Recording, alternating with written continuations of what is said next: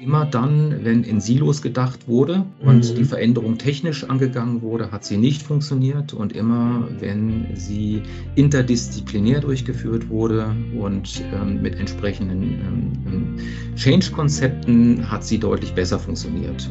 Sagt Jörn König heute bei Everyday Counts, dem Leader-Podcast. Herzlich willkommen bei Everyday Counts, dem Leader Podcast. Mein Name ist Christoph Braun und ich freue mich heute mit Jörn König sprechen zu dürfen. Jörn König ist Architekt, Scrum Master und Change-Experte und Jörn unterstützt Organisationen und Unternehmen bei Veränderungsprozessen. Das Besondere daran, sein Ansatz ist ein ganzheitlicher. Ja, Jörn ist ausgebildeter Architekt, aber er beschränkt sich nicht auf die Räume, sondern er bezieht auch Themen wie Kultur, wie Führung, wie Kommunikation, wie Technik in die Veränderung mit ein. Sein Argument, Organisationen und Unternehmen, das sind komplexe soziale Systeme, in denen ganz verschiedene Aspekte, ganz verschiedene Parameter eng miteinander verwoben sind. Und deshalb muss Veränderung in allen diesen Dimensionen gedacht und umgesetzt werden oder sie wirkt nicht. Mit diesem ganz klaren Ansatz begeistert Jörn seine Kunden und ich bin gespannt, heute mehr darüber zu erfahren. Lieber Jörn, herzlich willkommen bei Everyday Counts. Danke, Christoph. Auch ähm, herzlich willkommen, äh, liebe Zuhörer. Super. Ja, das ist ein Gespräch, auf das ich jetzt schon eine Weile hinfiebere, weil ich diese Verknüpfung, die du da vorschlägst, von verschiedenen Ebenen, ähm, organisationalen Ebenen und deren Auswirkungen auf den Change eben ganz, ganz, ganz spannend finde und sehr, sehr einleuchtend.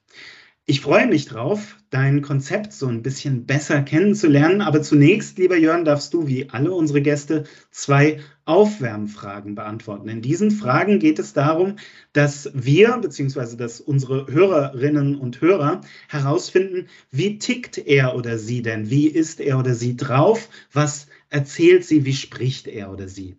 Ähm, Jörn, unsere erste Aufwärmfrage, das ist immer die Frage nach einem Mythos der Arbeit. Also nach einem Klischee, nach einem Vorurteil, nach einer Idee, die da draußen herumschwirrt, die in den Köpfen der Leute drinsteckt und von der du sagst, pff, das ist doch Quatsch.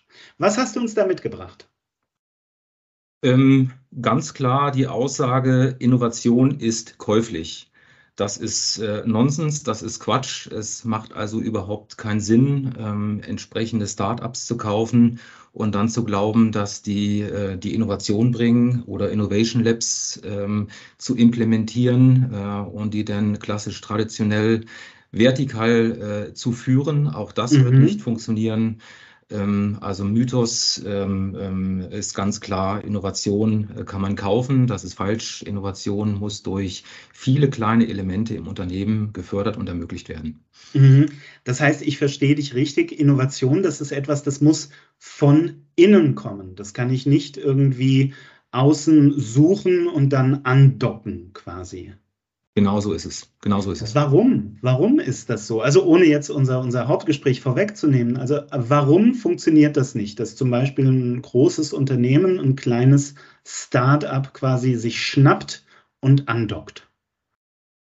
Ja, weil Innovation äh, ähm, ähm Voraussetzungen bedarf. Ähm, es geht vom Menschen aus und um ähm, ähm Innovation äh, oder innovativ äh, oder, oder auch kreativ zu sein bedarf es drei Grundelemente für den Menschen. Das ist Mastery, also äh, stetige mhm. Verbesserung, positive Fehler, Fehlerkultur, aber auch Autonomie, also der Menschen machen lassen und ihnen vertrauen und natürlich äh, die große Purpose-Diskussion, also Wertschätzung und Sinn.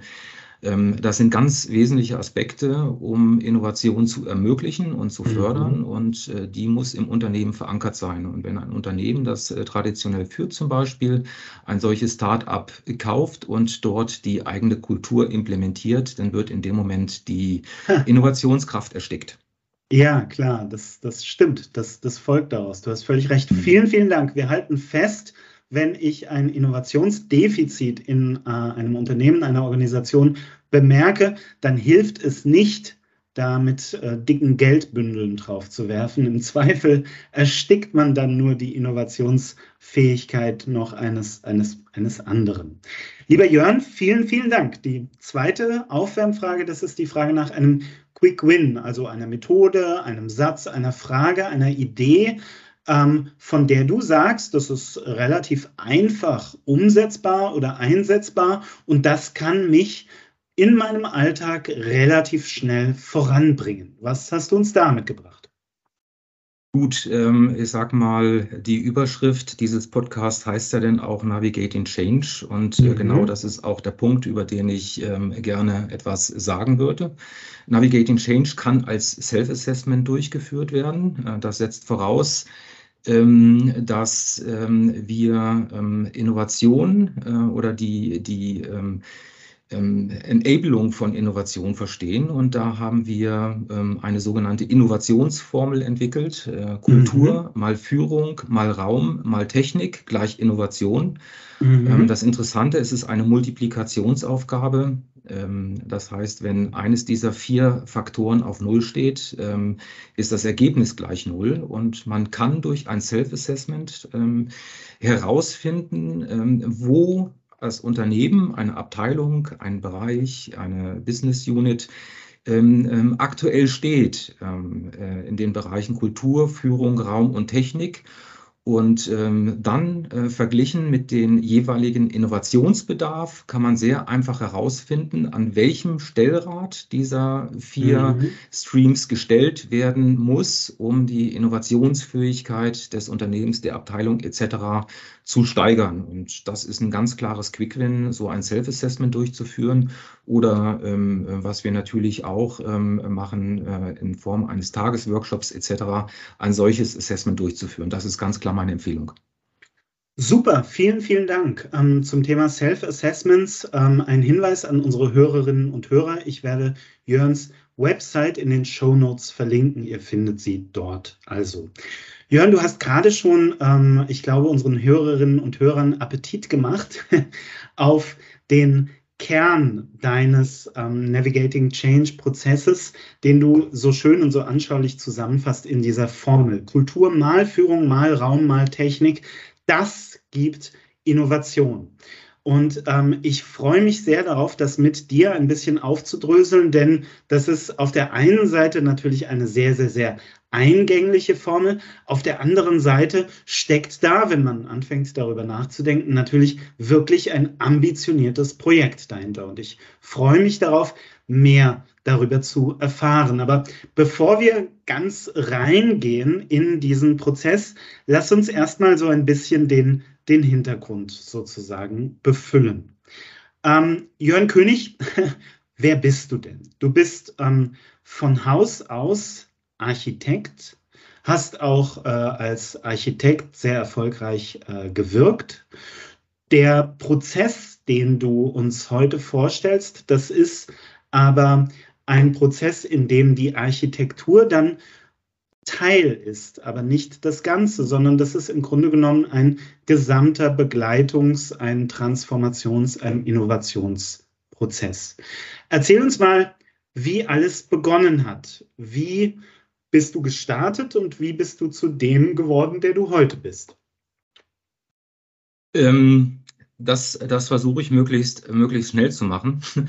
Mhm. ähm, genau, weil ähm, ursprünglich ja, ähm, ich habe ich hab, äh, ich hab irgendwann mal ein solides Handwerk äh, gelernt, ähm, bin dann ins mhm. Studium, äh, ins Architekturstudium, ähm, habe dann aber sehr schnell gemerkt, dass es äh, Kommilitonen gibt, die einfach mehr Talent haben ähm, ähm, künstlerisch darzustellen. Ähm, ich bin dann eher in den operativen Bereich gegangen, in die Projektentwicklung, mhm. habe Bürohäuser mhm. entwickelt und bin da eigentlich schon in das Thema Arbeitswelt eingestiegen. Wie muss ein Büro aussehen? Ähm, in welchen äh, Umgebungen hat ein Büro zu sein? Äh, da ging es dann schon in Richtung Office Inside, Office Outside, also nicht mhm. nur die mhm. räumliche Gestaltung, sondern auch die gesamte ähm, ähm Mikroinfrastruktur ähm, um ähm, ein ah, solches ja. Büro drumherum. Und äh, dann habe ich irgendwie angefangen, dieses Thema spannender und spannender zu finden und beschäftige mich jetzt nun seit über 15 Jahren mit der digitalisierungsbedingten Veränderung der Arbeitswelt und habe dann auch sehr schnell gemerkt, wie Veränderungsprojekte äh, laufen. Ich bin dann äh, auch mehr und mehr in die Beratung bin äh, über zehn Jahre ähm, beim Beratungsunternehmen TME Associates ähm, ähm, gewesen, auch ähm, viele Jahre dort in der Geschäftsführung, habe dort im Bereich Integrated Working Environment geleitet und mhm. habe äh, auf Basis von verschiedensten Projekten herausgefunden, wann Projekte oder Veränderungsprojekte funktionieren und wann nicht und ähm, ähm, das kann man sehr, sehr, sehr einfach zusammenfassen. Ähm, immer dann, wenn in Silos gedacht wurde, und mhm. die Veränderung technisch angegangen wurde, hat sie nicht funktioniert. Und immer, wenn sie interdisziplinär durchgeführt wurde und ähm, mit entsprechenden ähm, ähm, Change-Konzepten, hat sie deutlich besser funktioniert. Und ähm, so habe ich mich auf Basis dieser vielen anstehenden Veränderungen äh, vor kurzem selbstständig gemacht äh, mit mhm. meinem Architekturbüro und ähm, genau, und ähm, arbeite maßgeblich in den Bereichen ähm, Arbeitsweltenveränderung, äh, Implementierung, Entwicklung äh, hybrider Arbeitswelten. Vielen Dank. Ja, äh, dein Architekturbüro Urban Transformation, auch das verlinken wir natürlich sehr, sehr gerne in den Show Notes. Ähm, du hast gerade beschrieben, ähm, dass gerade zu, zu Beginn und dann im weiteren Verlauf deiner Arbeit ähm, dich das Thema Arbeitswelten fasziniert hat und du dich da also ne, ganz, ganz intensiv mit beschäftigt hast. Nun ist das ja auch in eine wahnsinnig spannende Zeit gefallen, denn ich glaube, so extrem wie in den vergangenen, na, sagen wir mal, 10, 15 Jahren, ähm, haben sich Arbeitswelten schon lange nicht mehr verändert. Würdest du, siehst du das ähnlich? Das ist eine sehr, das ist eine sehr spannende Diskussion. Ähm, wir haben oft äh, diskutiert, ähm, warum äh, zum Beispiel New Work-Ansätze funktionieren oder nicht mhm. funktionieren. Und ähm, was dieses möglich macht, ich habe dann einfach mal die These entwickelt, es ist nichts anderes als mobile Technik. Wir müssen nicht mehr mhm. täglich ins Büro, weil dort die Technik steht, die wir zum Arbeiten benötigen, sondern das Büro bekommt eine andere Aufgabe des Socializings äh, äh, des Zusammenkommen, der, der Anker der Flexibilisierung. Und, und ähm, diese Erkenntnis hatten wir auch schon weit vor Corona gehabt. Mhm. Es, mhm. gab aber keine, es gab aber keine gesellschaftliche Zustimmung. Es waren äh, Außenseiter. Im Endeffekt auch das, was es hier auf den Punkt bringt, es waren hochinnovative Unternehmen, die dieses New Work, äh, diese Freiheit schon ermöglicht haben.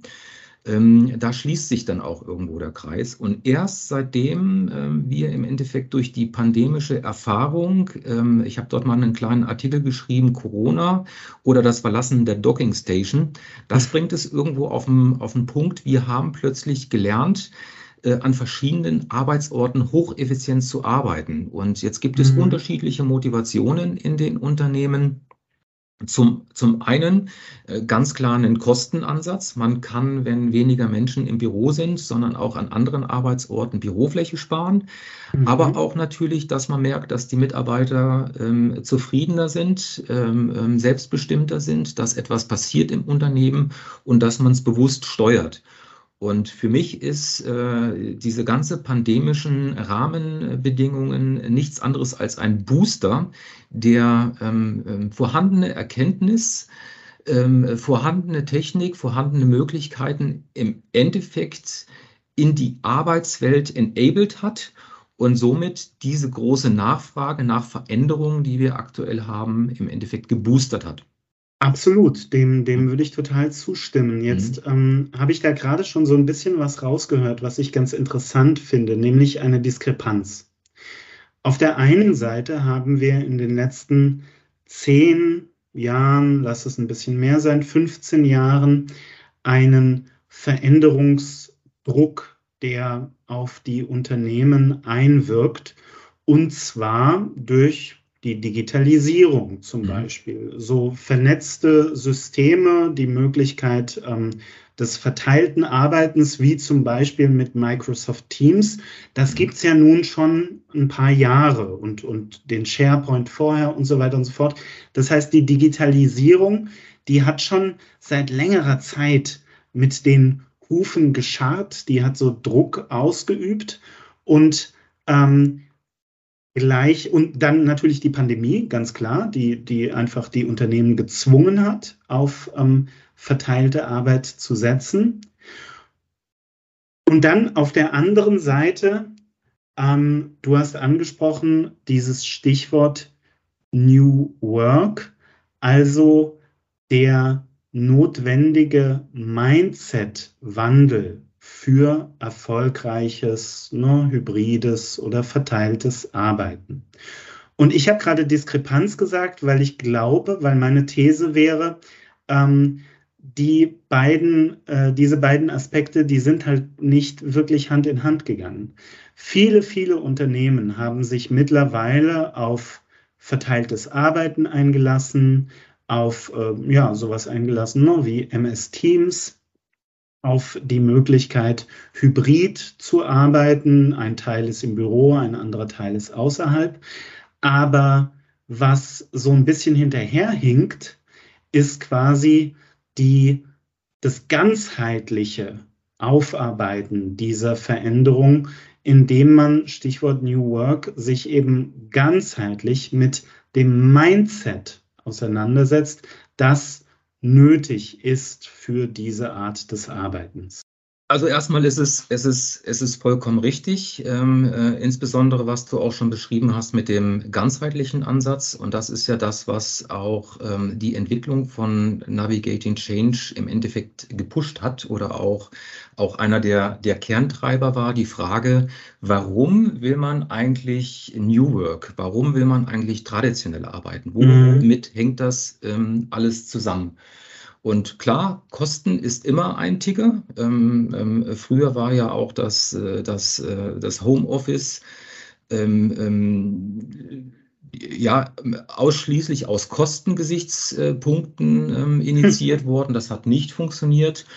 Und, äh, und äh, heute verlangt es einfach die, die, die Mitarbeiter, um den, um den ähm, Arbeitsalltag flexibler zu gestalten. Aber was man einfach beobachten muss, ist, dass wir in der aktuellen Arbeitswelt äh, sehr mhm. große Ranges haben. Also Ranges von bis. Und wenn wir das mhm. auf diese vier Streams abzielen, dann haben wir in der Kultur eine Range von der klassischen Präsenzkultur bis hin zur Harmonisierung von Beruf und Freizeit. Das gleiche mhm. bei der Führung. Wir haben von der hierarchischen vertikalen Führung eine Range bis hin zur äh, kooperativen, äh, zu äh, agilen äh, Teamcoaches, also auch eine mhm. komplett andere Art der Führung. Das gleiche betrifft den Raum, also jetzt äh, mal auf Büros äh, projiziert oder das Umfeld von den klassischen Büros mit territorialer Zuordnung, Mittelgangkonzepte etc. bis hin zu divers frei wählbaren Arbeitsorten. Ähm, und natürlich, was noch dazu gehört, das ist die Technik, wo wir auch in Unternehmen ähm, äh, zweckmäßige, ortsgebundene ähm, Informationstechnologie vorfinden bis hin äh, zur, zur cloud-basierten Remote-Tools, die äh, ähm, ähm, Echtzeitdaten ähm, ähm, wo auch immer ermöglichen. Und in diesen Ranges bewegen wir uns. Und ähm, da muss man einfach auch ganz klar das Fazit ziehen, wenn ich nur eines von diesen oder auch nur zwei von diesen ähm, äh, Streams bewege, mhm. wenn ich mhm. ein ganz tolles Bürokonzept einrichte, Beispiel die Google-Rutsche, ja, ähm, mhm. ähm, lange diskutiert worden. Aber warum ist die eigentlich da? Ja, dass, wenn man ein positives Erlebnis hat, wie auch immer, man einfach sich frei diese Rutsche runterstürzt und von mir aus auch noch dabei juchhautzt, das muss die Kultur ermöglichen. Wenn das in anderen mhm. Unternehmen oder in vielen Unternehmen passieren würde, denn, dann wäre das höchstwahrscheinlich eine Abmahnung wert. Und, und äh, deswegen spielt das alles zusammen. Es bringt nichts, ein modernes ähm, offenes Bürokonzept zu entwickeln, wenn die Führung nicht dazu passt und vor allen Dingen die Kultur nicht dazu passt. Das ist total einleuchtend. Ähm, jetzt muss ich aber die, die sozusagen äh, skeptische Nachfrage stellen. Warum ist es denn so, dass wenn ähm, ja, Innovation quasi initiiert werden soll ähm, und grundsätzlich, wenn Veränderungen vorgenommen werden sollen, dass da so oft nur ein Bereich im Fokus steht. Also dass es dann zum Beispiel nur um die Raumkonzepte geht oder eben nur um die IT oder nur ne, um die Kultur. Also warum ist das so, dass wir uns, wenn wir von Veränderungsprozessen sprechen, wenn wir von Innovationen sprechen, ganz oft doch wieder in diese Silos bewegen, wie du es eingangs genannt hast? Ähm, erstmal ist es eine Frage des Initiators. Es gibt sehr viele Unternehmen, mhm. die halt noch in diesen Silos aufgeteilt sind. Äh, ich hatte es eingehend gesagt, ähm, erfolgreiche Projekte multidisziplinar. In der Regel, mhm. wenn HR und Real Estate Management äh, gemeinsam äh, das Projekt aufgesetzt haben, ähm, ist ganzheitlicher gedacht worden. Auch diese vier Aspekte, wenn es nur über Real Estate Management gekommen ist, dann hat man natürlich an Raum und räumliche Veränderung gedacht. Ähm, ähm, und wenn es nur über HR gekommen ist, ähm, ich sag mal, das kennt ihr sehr, sehr gut, mhm. dann geht es äh, ja um Leadership-Veränderung äh, und, und äh, sicherlich auch um Cultural Change. Und genau auf diese, ich sage mal, Corporate-Strukturen hat sich die Beraterwelt auch eingeschossen. Ich kenne sehr, sehr viele mhm. gute Berater, die ihre Schwerpunkte haben. Es gibt ganz tolle ähm, Office-Planner, ähm, es gibt ganz tolle ähm, Leadership Consultants, äh, es gibt ähm, ähm, Change-Unternehmen äh, äh, in, jeder, in jeder Beziehung. Wir haben IT-Experten, die auch in der Lage sind, ein Corporate mit modernster hybrider Technik auszustatten. Ähm, ähm, ähm, und so haben wir einfach äh, aktuell noch diese Silo-Welt. Und was es bedarf, ist ein, ein, ein ich nenne es mal Katalysator, der irgendwo diese Welten zusammenführt, zusammenbringt, weil auf Basis äh, unserer Behauptung der Innovationsformel hören diese vier Streams einfach zusammen und müssen gleichwertig betrachtet werden. Und äh, ja, ich kenne jetzt also kein Unternehmen, äh, Beratungsunternehmen, das jetzt alle vier Bereiche gleichermaßen abdeckt. Und das ist sicherlich mhm. ein Schwachpunkt. Und ähm, sicherlich bedarf es da ähm, gewissen Ansätzen, ähm, diese, diese, diese Denke zusammenzuführen. Vielen Dank. Dieser Katalysator, den ähm, bietest du ja an oder zumindest stößt dein Prozess ihn an, Navigating Change. Ähm, du hast gerade einen Aspekt genannt, der aus meiner Sicht ganz, ganz, ganz wichtig ist. Nämlich, du hast gesagt, ähm, es kommt immer auf den Initiator an.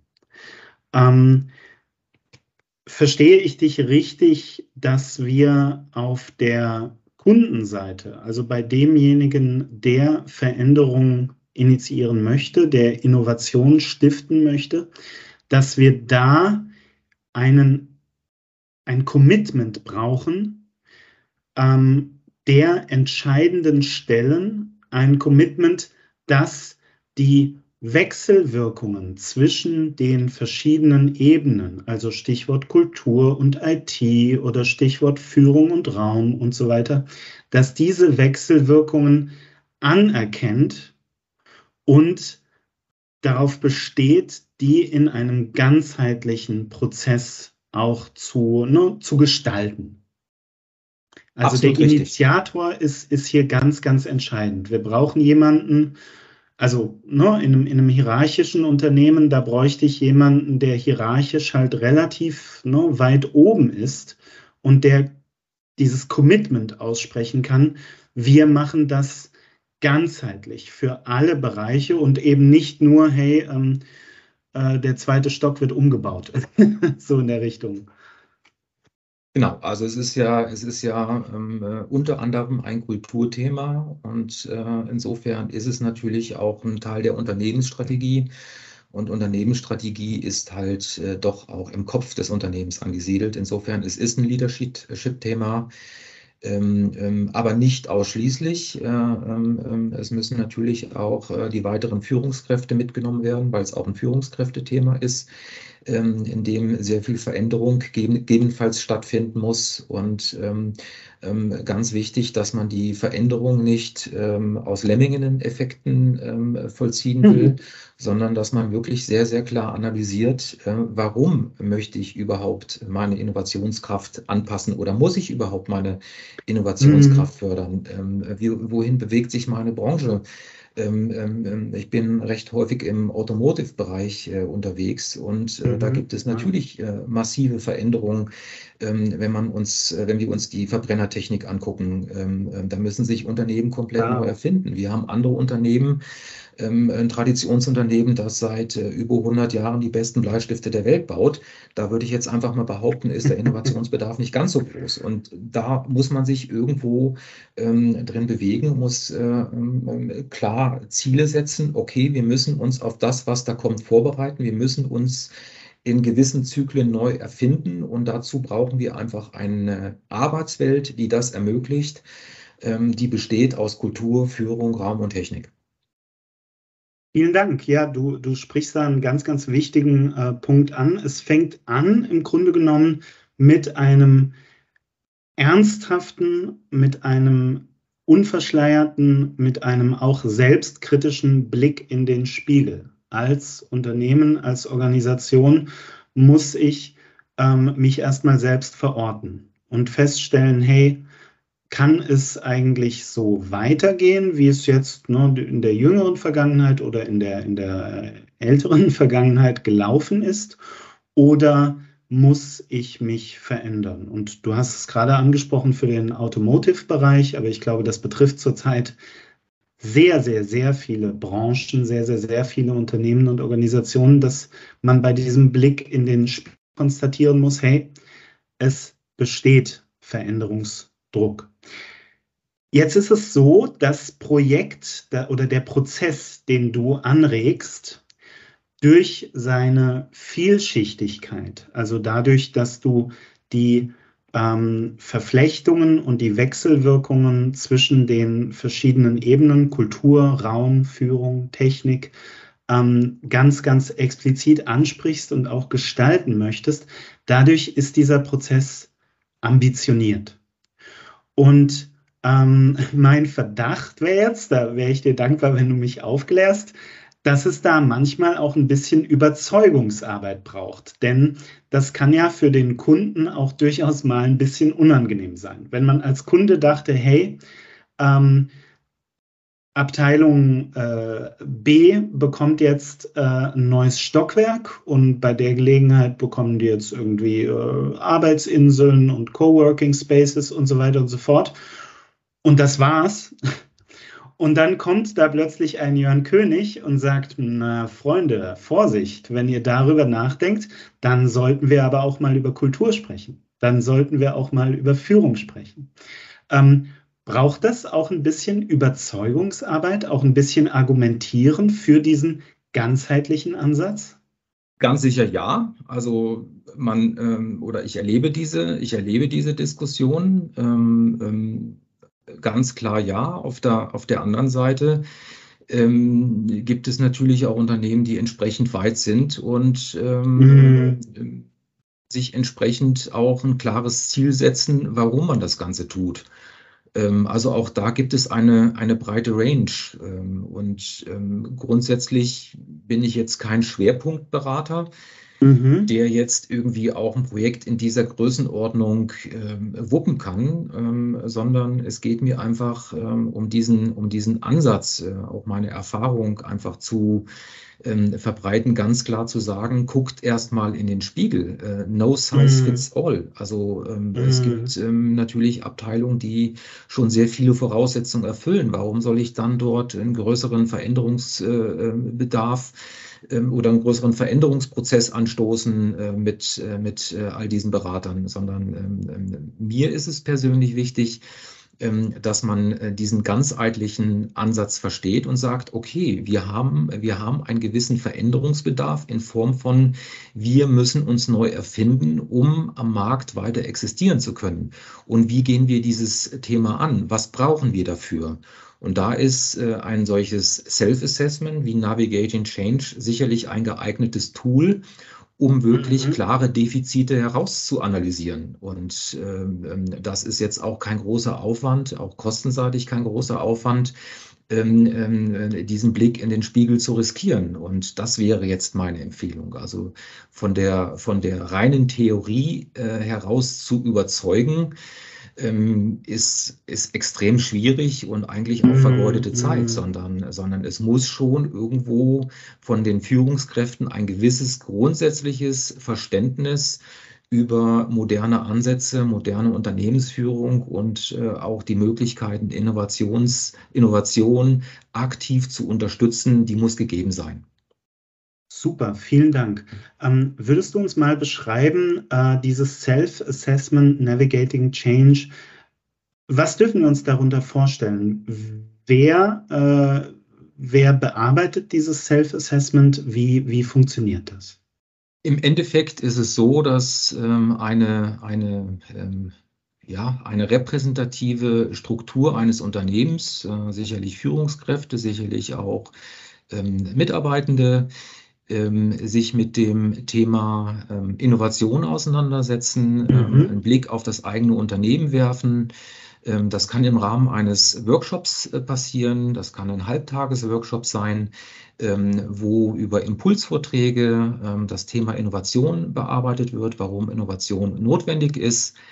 Dann schätzt man selber ein, wie hoch der Innovationsbedarf ist fürs mhm. ganze Unternehmen oder auch nur für entsprechende Abteilungen ähm, und äh, äh, trägt äh, dies in einer Skala, in einer Range von ähm, ähm, hoch, ähm, sehr hohe Innovation, sehr hoher Innovationsbedarf bis niedriger Innovationsbedarf ein. Mhm. Und dann geht man in der gleichen Systematik durch die Bereiche Kultur, Führung, Raum und Technik und schaut in den Spiegel, wo stehen wir eigentlich okay. äh, in der Kultur im Unternehmen. Ähm, einfach, ich hatte es vorhin schon gesagt, äh, in dieser Range von der klassischen Präsenzkultur bis hin äh, zur Harmonisierung von Beruf und Freizeit.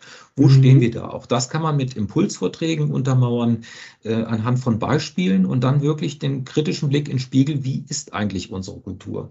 Und so werden alle vier Bereiche systematisch durchgegangen. Man schätzt mhm. sich selber ein, wo man steht und kann dann äh, im Vergleich der, ähm, der Innovationsanforderungen sehr einfach visuell darstellen, äh, in welchen Bereichen ein Veränderungsbedarf entsteht. Ähm, das setzt äh, oder das stellt anheim, dass wir Innovation äh, in Konkurrenz zur Arbeitswelt setzen, also in Konkurrenz zu Kultur, Führung, Raum und Technik, was aber aus meiner beruflichen Erfahrung auch wirklich ein sehr, sehr gutes Bild darstellt. Mhm. Super, vielen, vielen Dank. Ähm, wie, wie ist denn die Resonanz? Also äh, du, du arbeitest ja mit verschiedenen Kunden zusammen, du hast den Prozess ähm, schon oft durchgeführt? Welche, welche Entdeckungen machen Kunden? Welches Feedback erfährst du? Also es ist immer, es ist immer, ich habe jetzt kein, kein, keine einzige Session erlebt, wo es nicht irgendwelche Aha-Effekte gibt. Mhm. Ähm, es gibt Unternehmen, da braucht es etwas mehr Warm-up-Zeit, um auch wirklich selbstkritisch genug zu sein, insbesondere wenn Führungskräfte den Führungsstil einschätzen sollen. Mhm. Ähm, aber wenn dieses Eis irgendwo gebrochen ist, und das äh, lässt sich sehr gut mit Impulsvorträgen ähm, realisieren, auch wichtig, dass ich jetzt nicht alleine dort äh, antanze, sondern ähm, dass auch äh, schon für die Schwerpunkte entsprechende Experten mit ähm, an Bord sind. Ähm, das kann auch aus dem eigenen Unternehmen jemand sein. Und äh, die Erkenntnisse ähm, waren bis jetzt eigentlich immer so ausnahmslos so, ähm, dass äh, konkrete Projekte angegangen wurden. Also dass wirklich klar gesagt wurden, okay, ich hatte gedacht, die machen das so und so, aber ähm, es ist schon vollkommen klar, wenn wir nicht die Voraussetzung dafür schaffen, dann wird es nicht funktionieren. Also von, wir gehen wirklich große ähm, ähm, Veränderungsprojekte an, wir stellen entsprechende Budgets hin, äh, zur Verfügung, bis hin zu, okay, wir sind auf einem guten Weg, gut, dass wir das mal gemacht haben, aber äh, so wie das hier aussieht, äh, äh sind wir genau richtig unterwegs. Also in dieser Range habe ich alles erlebt. Perfekt. Vielen, vielen Dank, lieber Jörn. Vielen, vielen Dank, dass du dir die Zeit genommen hast, dass du uns den Prozess des Self-Assessment Navigating Change ähm, erklärt hast. Ich glaube, dass das ein ganz, ganz wichtiger und ganz, ganz fruchtbarer Prozess ist, der Unternehmen, die einen Veränderungsbedarf feststellen, hilft, sich selbst zu verorten und die Weichen zu stellen für eine erfolgreiche Transformation, für einen erfolgreichen Weg hin zu Innovation. Und das ist, ich glaube, das hast du ganz, ganz stark herausgearbeitet, eben ein ganzheitliches Verfahren, also nichts, was man in Silos nach und nach bearbeiten könnte, sondern etwas, das man systemisch betrachten muss mit den Wechselwirkungen zwischen den verschiedenen Faktoren, den verschiedenen Parametern, die in einem Unternehmen relevant sind. Ich danke dir ganz, ganz herzlich dafür, lieber Jörn. Und ähm, wie jeder Gast lade ich dich ein, zum Abschluss unseres Gesprächs ein paar Kudos auszusprechen. Das heißt, du darfst uns jemanden oder etwas empfehlen. Ein Buch, ein Podcast, eine Vorlesung, ein Seminar. Das liegt ganz bei dir. Wichtig ist nur, dass du sagst, das inspiriert. Hier wird weiter gedacht. Hier könnt ihr euch Inspiration besorgen. Was empfiehlst du uns? Ja, äh, weil ich jemand bin, der immer relativ weit vorausdenkt, empfehle ich jetzt einfach mal ein Buch, das es noch nicht gibt, was also gerade noch geschrieben wird und erst zum Ende des Jahres erscheint. Ich kenne aber den Autor recht gut, das ist der Dr. Arndt Pechstein.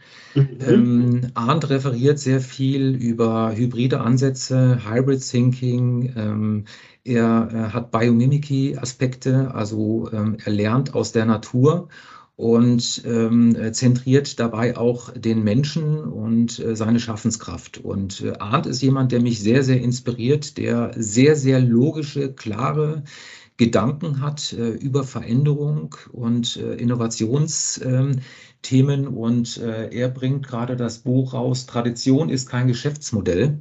Das wird zum Jahresende ähm, erscheinen. Ich kenne erste Auszüge und ich kann einfach nur empfehlen, sich mal mit Dr. Arndt Pechstein auseinanderzusetzen und mit seinem Schaffen.